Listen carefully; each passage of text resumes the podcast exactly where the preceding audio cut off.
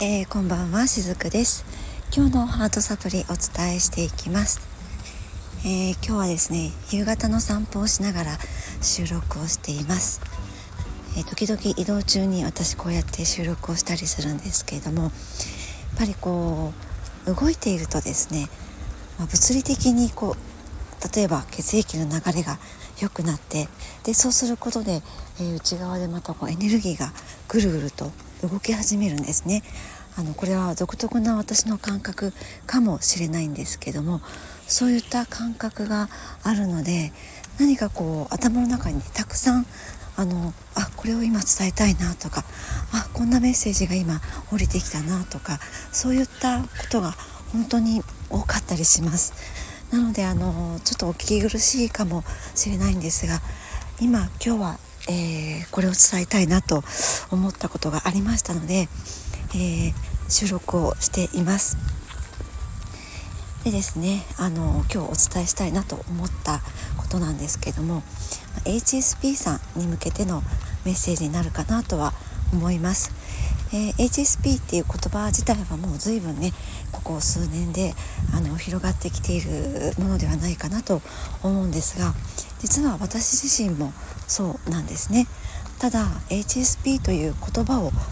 長年知らなかったのでどうして私はこんなに例えばこう音に敏感すぎるんだろうとか、えー、眩しさをとてもなぜ感じてしまうのだろうとかても人混みがなぜこんなに苦手なんだろうとかですね、えー、一定のリズムの音がとてもダメだったのでなんかそういうところにいるとすごくイライラしてしまったりとかあとはあのそうですね一人の時間が一日にやっぱりね12時間はないとダメなんですね。でまあこういったこう HSP 独特の気質っていろいろあると思います。で、えー、ただそれが私は自分がこれが自分のわがままなんだっていうふうにずっと思って生きていたので本当にあの辛かったんですね。単なる HSP という、まあ、そういったこうフレームがあってでそのフレームの中に自分が属しているからこそ、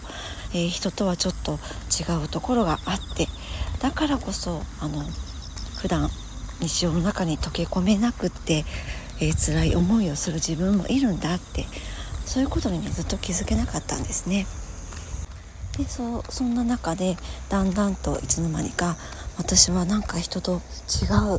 あなんか私ってダメな人間だみたいになっていってしまって、えー、ずっと自分のことを責め続けていたって、まあ、そういった時代もあったりします。でも、まあ、その中でいろんなことをやっていくうちに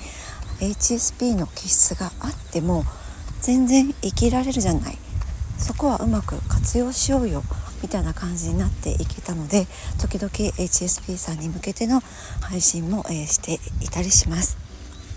で今日はですねあの最近私とても移住移住魂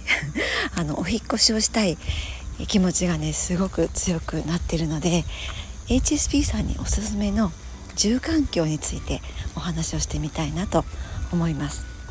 えというのもですね私の、え、看護師仲間がですね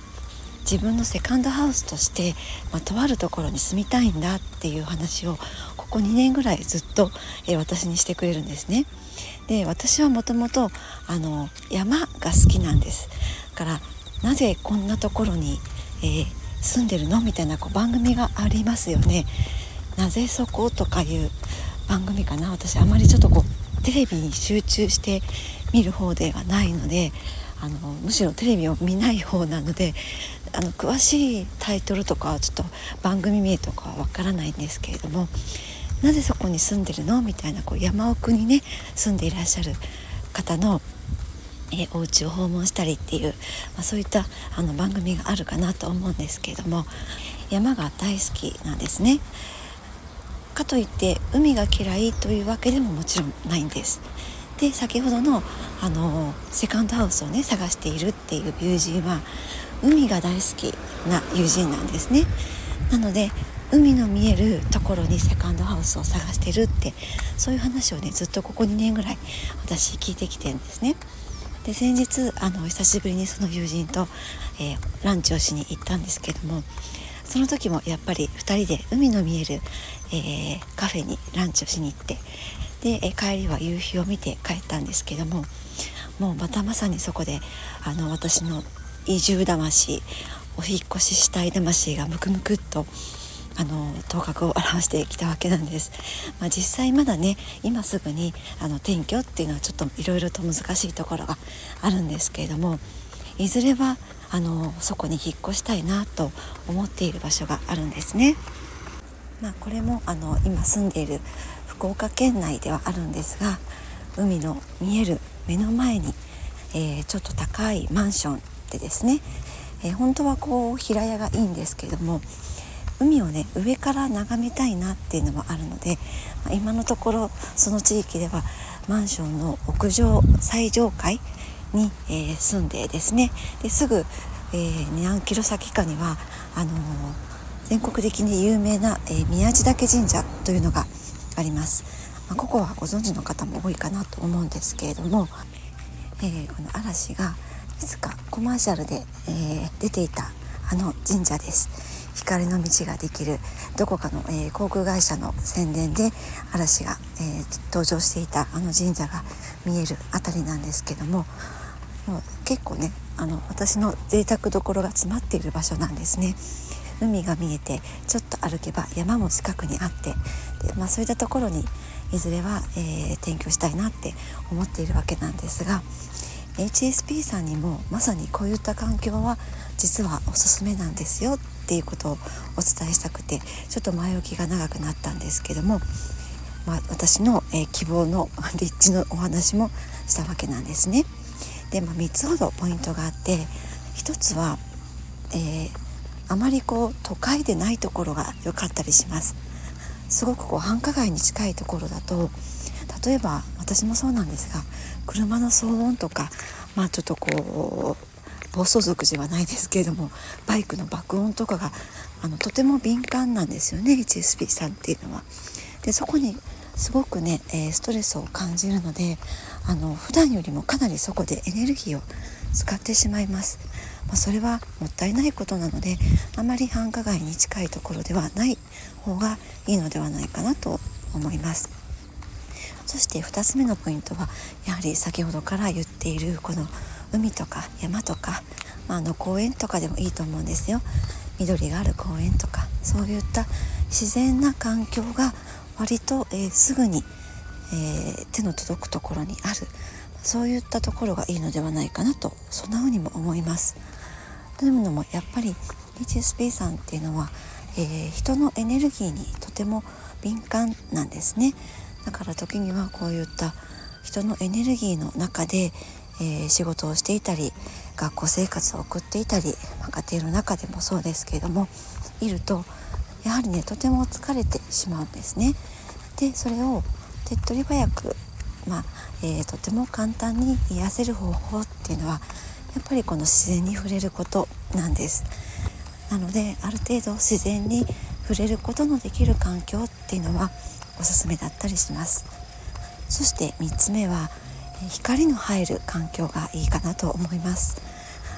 例えばですね窓の少ないお部屋よりもある程度大きな窓があったりとかそういった場所の方がいいかなと思うんですね。そして例えばこう集合住宅であれば1階や2階よりもやはり上の階の方がおすすめだったりします。どうしても下の階よりも上の階の方が物理的にも光が差し込みますのでただもちろんこの光に敏感すぎる HSP さんもいらっしゃると思うんですね。でもそういった時はレースのカーテンでもって少し光を和らげてお部屋の中に光を取り込んであげる、まあ、そうするとあの幸せホルモンありますよね。セロトニン。えきっと HSP さんご存知かなと思うんですけどもそういったホルモンも、えー、分泌することができると言われています。なのである程度やはり光が差し込む環境の方がおすすめなのではないかなと思っていたりもします。はい、えー、HSP さんに向けての配信はこんな風に時々させていただいています。あの私のお客様も結構いらっしゃるんですけれども今まで HSP という言葉を知らなかったがゆえに自分が HSP の気質があるんだっていうことに気づけなくってそしてだからこそ生きづらい思いをしてきた方ってたくさんいらっしゃるんですね。私のお客様の中にも半分ぐらいの方は HSP さんいらっしゃいます。であの、まあ、そういった方にもこの配信をね聞いていただけたらなと思って時々 HSP さん向けの配信もしていたりします。今日のメッセージはいかがでしたでしょうか？また明日もお伝えしていきます。今日も最後までお付き合いくださりありがとうございました。しずくでした。